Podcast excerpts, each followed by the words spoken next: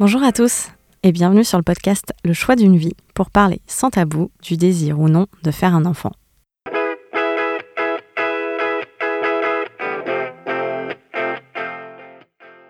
Bonjour à tous. Ce matin, je reçois Camille. Camille a 34 ans et ne veut pas d'enfant. Elle a même entrepris des démarches pour se faire stériliser. Un choix assumé qu'elle partage avec nous ce matin. On a donc parlé du non-désir d'enfant, d'errance contraceptive, de la pression de la société, de relations amoureuses et surtout d'épanouissement personnel. Bonne écoute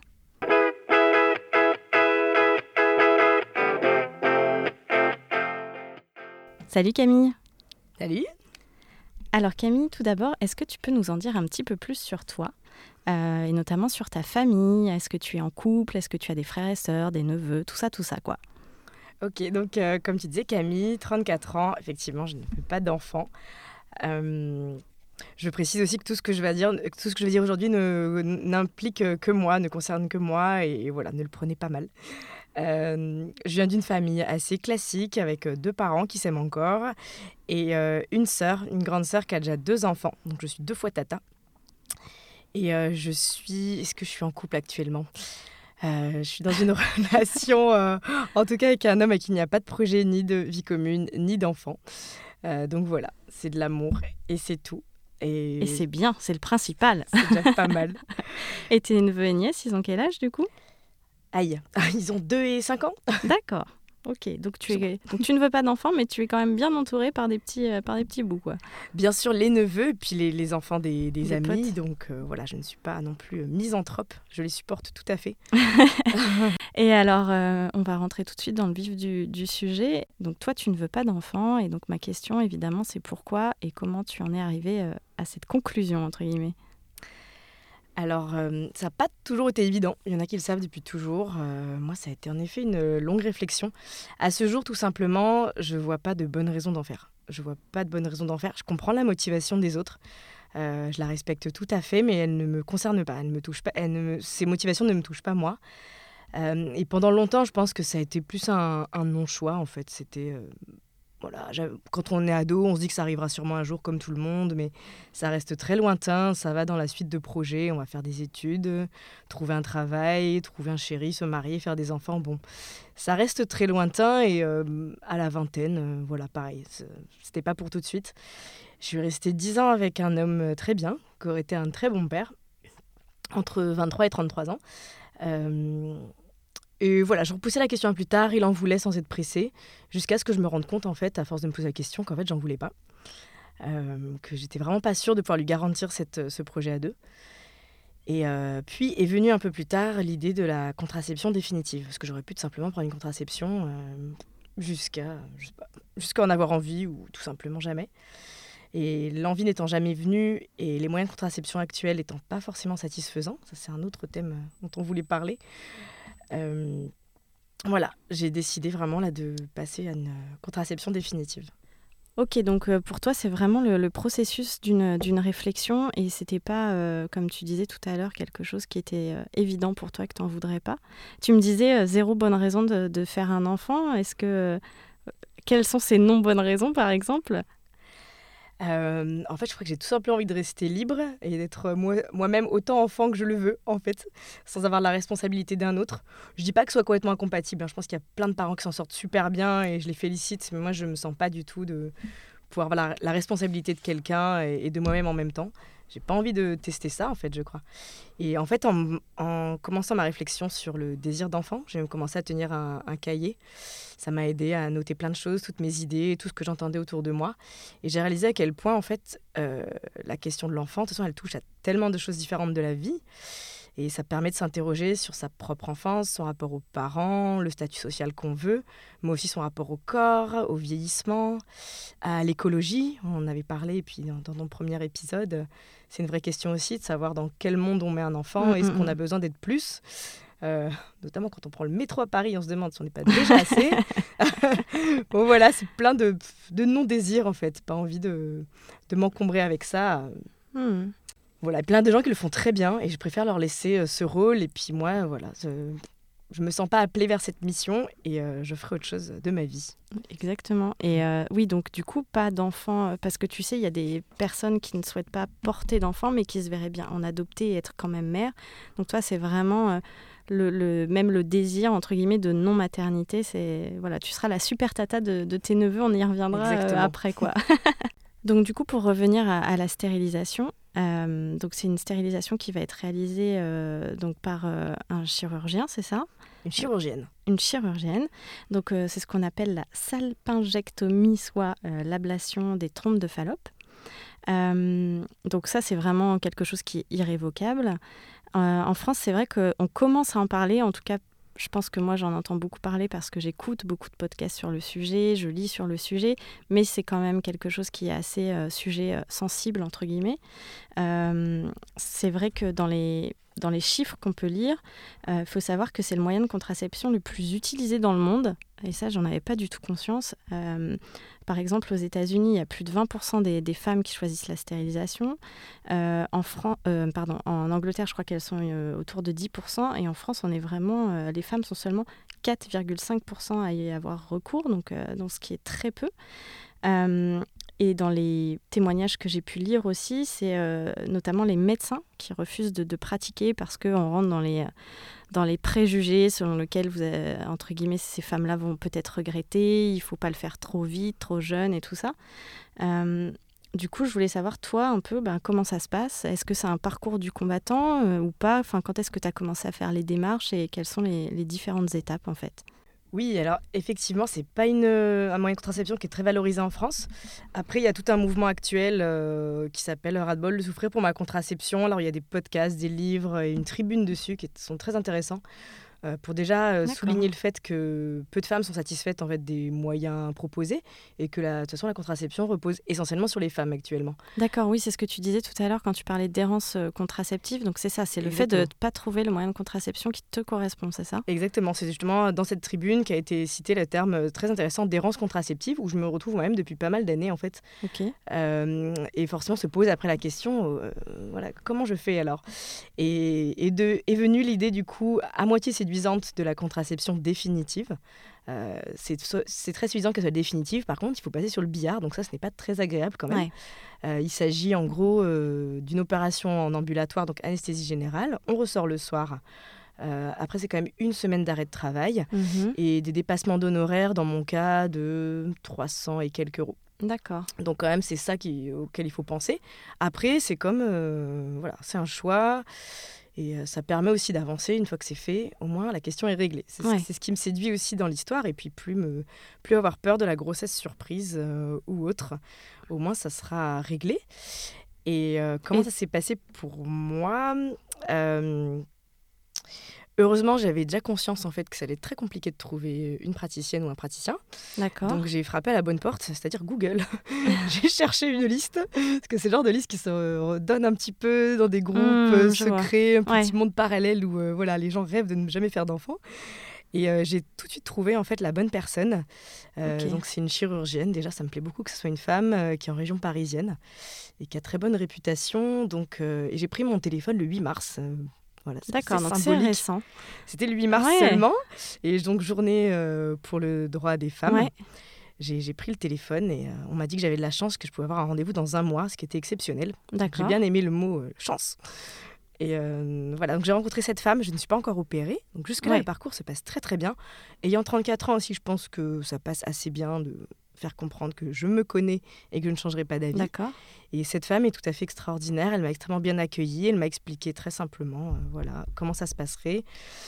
Et euh, elle m'a rappelé aussi que la loi n'autorise euh, cette opération que depuis 2001. Avant, il y avait tout simplement un vide juridique total. Et notez bien qu'en fait, c'est autorisé à partir de 18 ans, soit la majorité. Mais alors, allez trouver un chirurgien qui vous fait ça à 18 ans. Je pense que ça, c'est une autre histoire. Mais après, il y a plein de groupes et de groupes, notamment sur Facebook ou autre, où vous pouvez trouver des, partenaires pour parler de ça. Voilà, des gens qui ont cette démarche un peu singulière, qui est absolument pas valorisée en France, euh, en fait, qui en effet beaucoup plus courante dans les pays anglo-saxons. Mhm. Et encore, je crois pas que ce soit toujours évident de le faire passer. Aussi, notez qu'en France, il y a quatre mois d'attente, en fait, entre le premier rendez-vous où le praticien ou praticienne vous explique l'opération et l'opération, c'est minimum quatre mois de réflexion. D'accord. Bon, ce qui est pas plus mal, ça protège un peu, mais je crois qu'en Angleterre, c'est zéro délai de réflexion. Vous faites ça du jour pour le lendemain. Donc ça montre aussi qu'en France, il y a une mentalité très nataliste. Euh, voilà, on vous, laisse- on vous propose déjà pas cette option, puis même on vous y donne très difficilement accès en fait. Hmm. Et donc là, tu as ton rendez-vous pour euh, le, le jour de la chirurgie, du coup?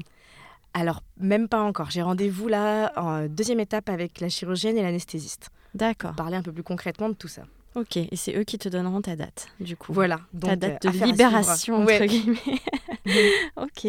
Bon, bah écoute, tant mieux, euh, tant mieux que tu aies pu trouver du, du premier coup, euh, parce que c'est vrai que, que de ce que j'ai pu lire, euh, c'était pas du tout facile. Alors peut-être qu'en région parisienne, c'est aussi peut-être plus développé, mais, mais en tout cas, là, ce que j'avais pu entendre, c'était même des gens qui sont en province et qui, en effet, sont obligés de venir à Paris pour. Pour le faire. Et, euh, et du coup, alors, euh, autour de toi, est-ce que tes proches sont, sont au courant? Est-ce qu'ils acceptent ou est-ce que est-ce qu'ils essayent de te faire changer d'avis? Comment, comment ça se passe? Bah, je suis curieusement euh, assez bien entourée. Et autant, euh, peut-être il y a cinq ans, j'entendais des trucs un peu bizarres. autant là, je crois que les gens me connaissent tellement qu'ils sont pas du tout étonnés. Ouais. Euh, J'en parle très ouvertement avec des amis, moins avec ma famille. J'ai juste ressenti le besoin d'en parler avec ma mère, d'avoir une discussion. Voilà. Ouais. Avec ma mère, un peu avoir sa validation. Elle m'a dit qu'elle était absolument pas surprise. Donc je crois qu'ils sont vraiment habitués à, mes, euh, à mon petit côté contestataire. euh, voilà. Et puis les amis, non, j'entends pas, j'entends plus non plus de, de réflexion. Et ta grande sœur, euh, qui parce que elle entre guillemets, bon alors tes, tes parents euh, bon sont déjà grands-parents via ta sœur, donc ça entre guillemets euh, ça, ça aide parfois quand t'es fille unique, t'as toujours ce petit côté pression euh, où tu te dis bon je sais que ça ferait tellement plaisir à mes parents d'être papy mamie.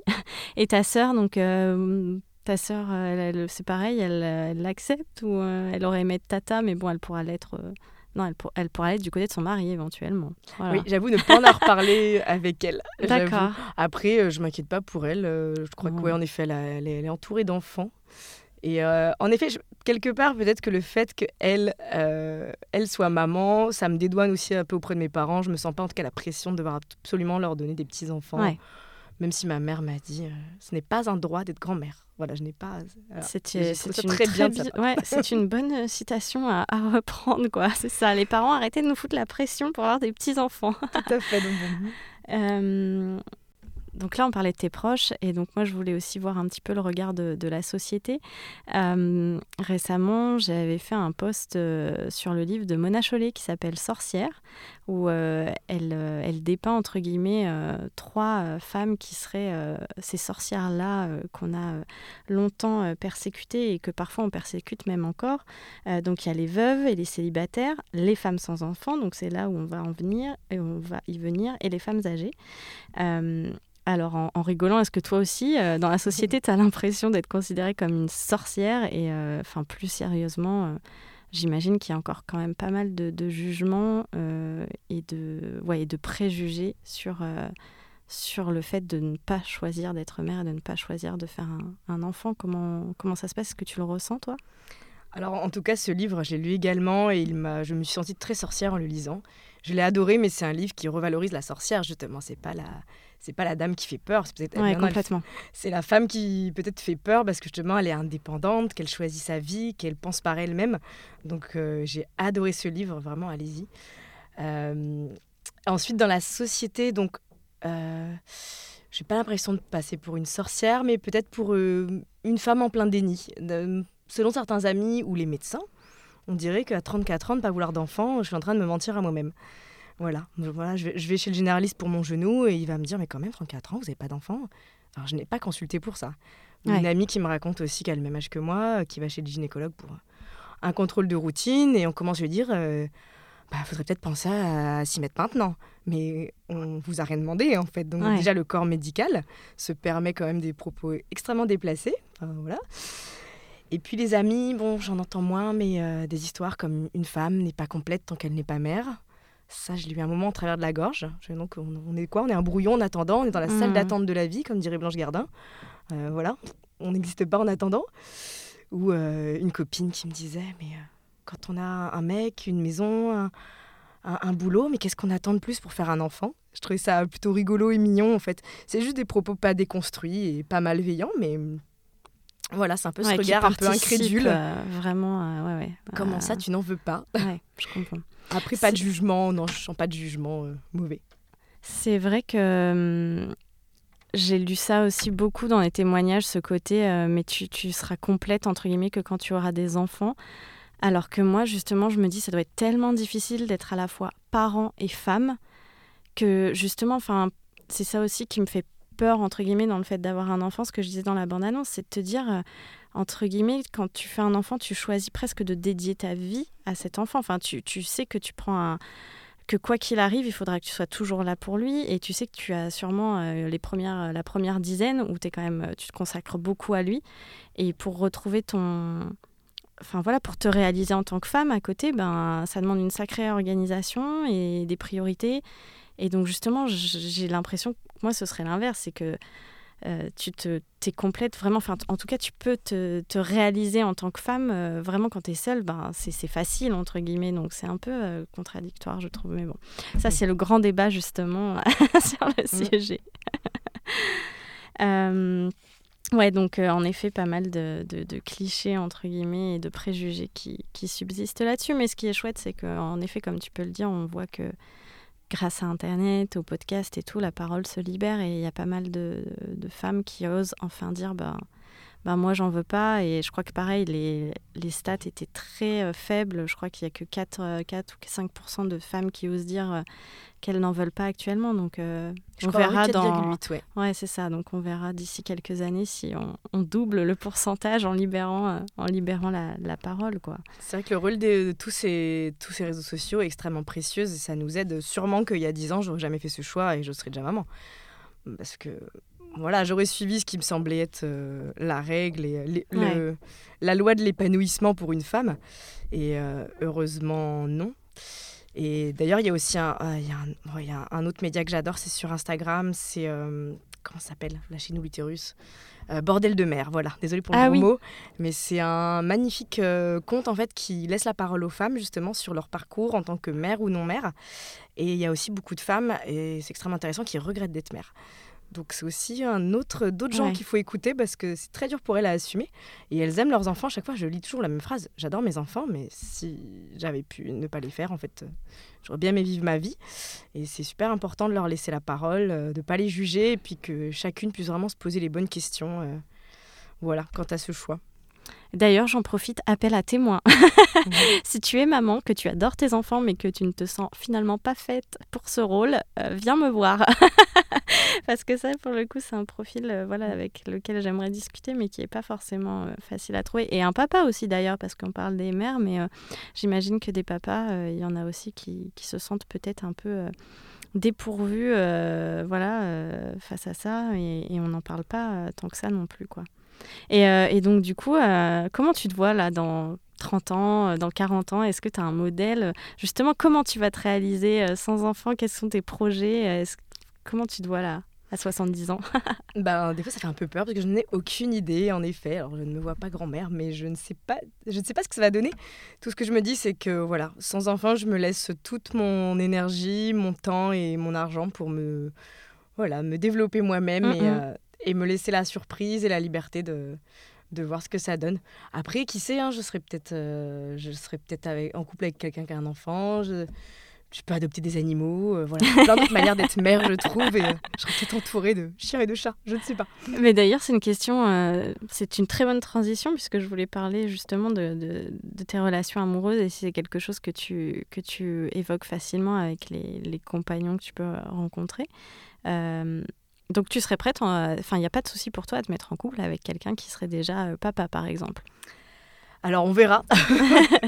c'est toujours en théorie. Oui, bien sûr. Mais en fait, je me dis, je veux pas, ça serait pas mon choix si cet homme-là est déjà papa et que ouais, je l'aime. Ben voilà, je j'embarquerai dans l'aventure ou si j'ai mmh. une grossesse surprise et un déni, euh, bon, ça serait vraiment énorme. Mais euh, bah, surtout avec la stérilisation. Euh, Alors, pour le moment, je ne le suis pas, c'est pour ça. je ne suis pas encore. oui, c'est vrai que d'ici les 4 mois, il faudrait pas. Enfin, ça serait. faut faire attention. Voilà, faut serrer là. Ce serait dommage. Donc, euh, si c'était pas mon choix, je sais que je serais une bonne mère. Si, si ça m'arrivait, ben, je prendrais la mission euh, voilà, au sérieux et, et je, serais, je donnerais les meilleurs de moi-même, tout simplement. Mais euh, voilà, ça serait pas mon choix. Mm, mm. C'est étrange la question du choix. Voilà ce que je fais, en fait, c'est un choix radical. C'est un peu étrange, mais je pense que c'est ça des fois qui permet d'avancer. euh, voilà, je tranche, je tranche le sujet en, en voulant cette contraception définitive.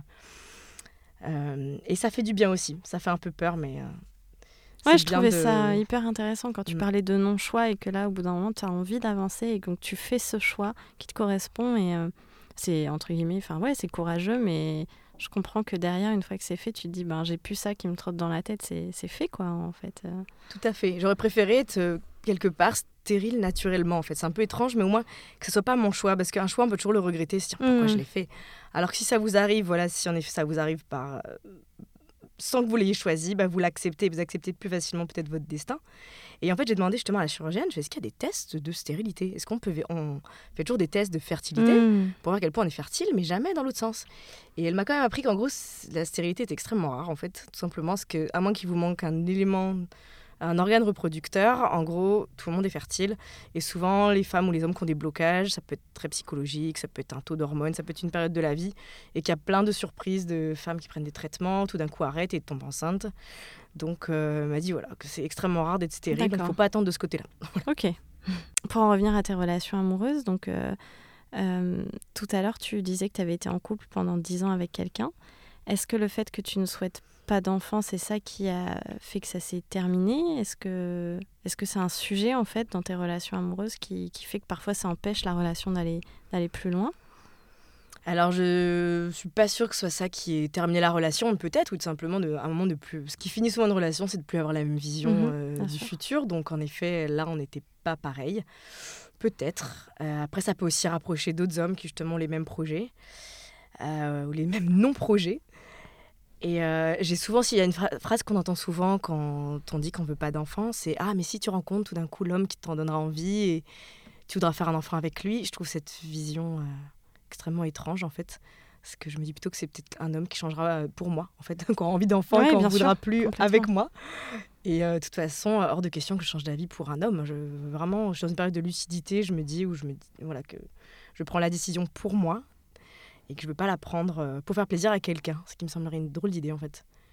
Ouais, complètement. Et puis c'est tellement, enfin voilà, c'est un enfant quoi. C'est pas euh, on parlait, enfin ouais, c'est un enfant donc euh, tu fais pas les choses juste pour faire plaisir à l'autre si toi fondamentalement t'en veux pas. C'est beaucoup trop euh, important euh, comme comme choix quoi. Tout à fait. Enfin, Pourtant, cette idée est extrêmement répandue Ouais. de tu n'as peut-être pas rencontré le bon et le bon, c'est incroyable. C'est c'est une vision quand même assez à l'ancienne, mais que, qui est très bien déconstruite dans le livre Sorcière.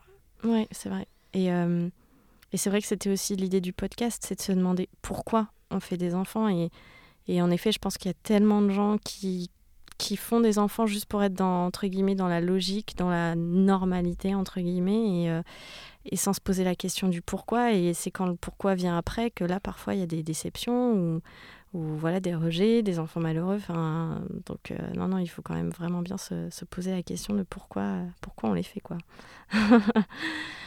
Euh, et donc, euh, du coup, en plus, tu sais, il y a un autre préjugé qu'on entend souvent, c'est que, oh, de toute façon, elle veut pas d'enfants parce qu'elle n'aime pas les enfants. Alors, euh, toi, tout à l'heure, tu parlais de, ton rôle de, tante et, même par rapport à, à tous tes amis. donc, on peut déconstruire là aussi ce, préjugé, tu aimes les enfants. Alors oui, je ne parlerai pas non plus au nom de tout le monde, mais moi, je les aime sans tenir en effet à en faire, quoi. Tout à fait, non, j'ai rien du tout contre eux. Alors, bah, mes neveux, je pas non plus, je les vois pas tous les, tout le temps, mais euh, les enfants de mes amis, je, les adore. euh, voilà, je ne suis pas, euh, non, je ne suis pas misanthrope. Après, il y a beaucoup dans le mouvement en fait child free. Euh, Il y a beaucoup, beaucoup de propos assez anti-enfants. Euh, Ce Hmm. que je peux comprendre aussi, enfin anti-enfants en général, quoi. Qu'en effet, bah, en effet, bon, ça peut être bruyant, turbulent, euh, dans l'espace public notamment. Ça peut être assez fatigant, ces petites personnes. Euh, après, je me vois pas non plus dans le rôle, en fait. euh, le rôle adulte-enfant qu'on nous propose souvent ne, ne me plaît pas non plus. En fait, j'aime bien les enfants, mais je les traite un peu comme des égaux, en fait, bizarrement. C'est d'autres êtres humains qui sont un autre, euh, qui ont moins d'expérience que moi, qui sont juste un petit peu différents. Mais j'arrive pas à les regarder de haut, ou leur donner des ordres, ou leur donner des limites. Je suis pas du tout à l'aise avec ce rôle qui est souvent lié à la parentalité. C'est peut-être aussi une des nombreuses raisons pour laquelle je j'ai pas du tout envie de m'y mettre en fait. En même temps, je pense que c'est plutôt bien. Enfin, je pense que les enfants apprécient ça, justement, d'être euh, traités comme des égaux. Alors, bien sûr, tu disais des limites, il en faut forcément, il faut des cadres, mais, euh, mais je pense que c'est. Enfin, je me dis que tu dois avoir un super rapport avec les enfants parce qu'ils doivent se sentir valorisés et, je pense qu'ils aiment ça qu'on les traite en fait. Euh, enfin, qu'on soit pas complètement gaga avec eux. Euh. Mm. Exactement. Ça, ça, déroute un peu, mais même un récemment m'a dit C'est marrant, tu es une adulte, mais tu rigoles comme une enfant. Euh, je comprends pas. Ah bah écoute, le pari gagné, tu restes une enfant. C'est chouette. Euh, tu parlais de, de pas mal d'assauts, de, podcasts et tout ça qui t'ont aidé dans, dans, dans, ce, dans ce choix. Euh, est-ce que tu aurais des conseils à, donner aux, auditeurs, aux auditrices euh, voilà, qui souhaiteraient aussi aller vers une contraception définitive? Bah, je trouve qu'en effet, c'est pas facile euh, de trouver des gens autour de soi. J'ai beaucoup d'amis qui ne veulent pas d'enfants, qui n'en auront pas. Mais en fait, aucune n'a fait ce, choix-là. Ou aucun, parce que la vasectomie, rappelons-le, existe aussi pour les hommes. Voilà. Si vous avez très peur de mettre euh, les femmes enceintes, sachez que ça existe pour vous. Aussi la contraception définitive. Euh, et en effet, faute d'en avoir autour de moi, alors en effet, les, comptes Instagram, il y en a pas mal qui existent. Les podcasts font du bien. Les comptes Facebook. Il y en a un qui s'appelle Child Free et un autre sur la stérilisation définitive et qui concerne les hommes et les femmes. Donc ça peut toujours être des, des bons endroits pour trouver des, euh, d'autres exemples et ne pas se sentir seul. Ça fait du bien. Et un qui m'a beaucoup marqué, un podcast, c'est euh, voilà la magnifique série Un podcast à soi, qui est un podcast féministe. Oui. Euh, il y a un épisode qui s'appelle L'horloge biologique. On t'a pas sonné. Voilà, tout est dit dans le titre. Et vous avez trouvé plein de témoignages aussi de, de femmes très diverses dans ce, dans cet épisode qui m'a fait beaucoup, beaucoup de, bien. On y apprend beaucoup et on ne se sent pas seul. Et je crois que l'important, c'est juste de vivre sa vie comme on l'entend, quel que soit votre choix, que vous vouliez adopter, que vous vouliez 12 enfants, que vous en vouliez zéro, que vous soyez euh, une femme avec une femme. Euh, enfin voilà, quel que soit votre parcours, voilà, au moins qu'on vous laisse tranquille et que les médecins nous écoutent, ça serait vraiment euh, un si beau progrès déjà. Voilà, et que chacune se pose les bonnes questions par rapport à son désir de maternité et respecte les autres, voilà, avec bienveillance. Qu'on se respecte entre nous, qu'on s'épaule, quels que soient nos choix, que peut-être que les, les sans-enfants comme moi peuvent être aussi des bons soutiens pour les, les copines maman euh, qui sont déjà débordées.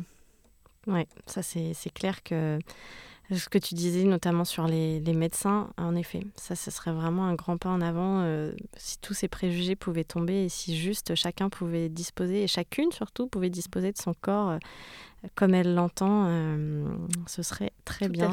Et, et, toi, dans ces groupes, du coup, tu as échangé avec des personnes qui avaient fait ce. qui, qui ont été stérilisées pour justement te dire. enfin, avoir leur, leur recul, leur expérience pour que ça t'aide à, à, à, valider ton, ton choix, justement? Non, j'y vais en petit fantôme, j'avoue, je n'interviens absolument pas, mais ça me fait du bien de lire les propos des autres et aussi dans leur diversité. C'est des parcours extrêmement divers et ça parle notamment sur le groupe sur la stérilisation définitive. Il y a beaucoup de de récits en fait d'opérations donc ça fait du bien aussi de se projeter un petit peu dans, dans une opération qui fait forcément un peu peur ouais. Euh, voilà, ça fait du bien. Et puis il y a des parcours très divers, comme je disais, femmes, hommes, aussi des gens qui changent, qui sont en transition pour changer de sexe. Donc c'est voilà, on, on, se rend compte aussi de la richesse de, de, de, notre espèce et de tous les parcours possibles.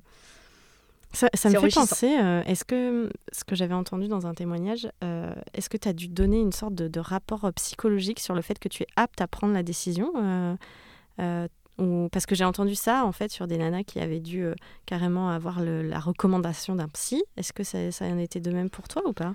Oui, comme toi, j'ai lu ces témoignages-là et à quel point c'était difficile. Et heureusement, non. Et c'est souvent plutôt un, ouais, un gynéco. Le gynéco doit recommander à euh, un chirurgien ou chirurgienne, ou en effet peut-être dans certains cas euh, une demande en effet de validation psychologique. Heureusement, moi, pas du tout. Je suis allée directement à la bonne porte. J'ai eu vraiment beaucoup de chance. Mmh. Ouais. ouais, non mais c'est ouais, assez dingue dans de, devoir en arriver là. Euh. Comme me rappelait la chirurgienne, c'est qu'en fait, il y a eu il y a des cas de procès. Les chirurgiens ont très facilement des mmh, procès. Et notamment, là, ce serait pour mutilation, en fait. Une femme qui regretterait, ou un homme, euh, quelques temps plus tard, pourrait se retourner contre le médecin. Alors, bien sûr, on, va bien sûr me faire signer plein de papiers pour dire que voilà, j'ai toute ma tête et que j'ai décidé vraiment. Oui, évidemment. Euh, voilà.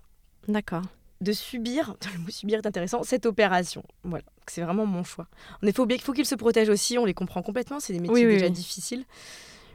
Euh, mais il y a aussi beaucoup de frilosité. Mais même avant ça, euh, quelques années euh, auparavant, j'ai eu envie d'avoir un stérilet. Et déjà, je me suis heurtée à des gynécologues qui, qui ne Ah voulaient pas pratiquer ça. Donc déjà, j'ai compris déjà à l'époque qu'on n'avait pas ce qu'on voulait quand on voulait. Et que déjà, il fallait chercher un peu des adresses de gynécologues un petit peu plus ouverts sur la question. Donc bien sûr, je m'attendais à ce que ce soit tout aussi compliqué pour euh, l'ablation des trompes. D'accord. Donc euh, en fait, c'est aussi pour ça que tu parlais d'errance contraceptive tout à l'heure. C'est-à-dire que même un stérilé, en fait, il y a des, des gynécos qui étaient contre euh, le fait de... Parce que ça, pour le coup, c'est une des contraceptions qui est sans hormones, si tu en mets en cuivre. Et tu te dis, à chaque fois, c'est tous les 5 ans. Donc potentiellement, tu peux être tranquille pour un petit nombre d'années sans aller vers la contraception définitive. Mais euh, j'avais pour le coup pas conscience que même un stérilé, certains pratiques praticiens ne voulaient pas euh, ne voulaient pas faire ça en fait. Oui, c'était épatant. Puis j'ai reçu tout simplement juste un non.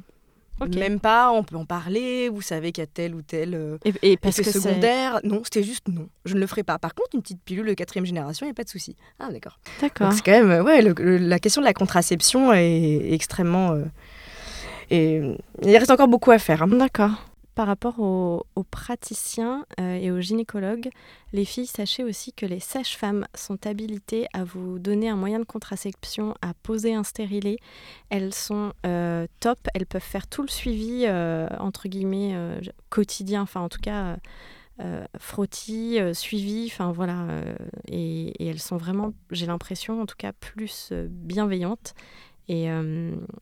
Et elles sont top quoi. Donc n'hésitez pas si à un moment vous trouvez plus de gynéco, vous n'êtes pas satisfaite avec votre gynéco, euh, n'hésitez pas à aller voir votre, votre sage-femme et même pendant une grossesse, on peut faire la complémentarité gynécologue et sage-femme.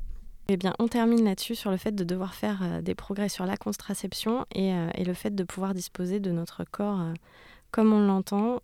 Voilà, donc eh bien, j'espère que cet épisode vous aura en tout cas aidé. Si vous êtes dans cette situation, euh, ben, n'hésitez pas à, à nous écrire ou à aller sur les forums dont, dont parlait, euh, dont parlait Camille euh, si, ça peut, si ça peut vous aider.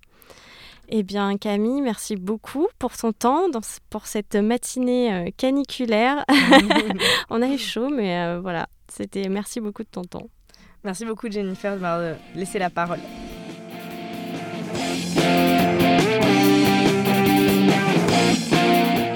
Merci à tous pour votre écoute. J'espère que cet épisode vous a plu. Si vous aimez ce podcast, je vous invite à en parler autour de vous pour m'aider à faire connaître le choix d'une vie. Vous pouvez aussi me suivre sur Instagram, sur le compte Le choix d'une vie podcast, pour suivre l'actualité du podcast et me laisser des commentaires. J'y répondrai avec plaisir. On se retrouve le mois prochain pour un nouvel épisode sur remixradio.fm et les autres plateformes de podcast. À bientôt!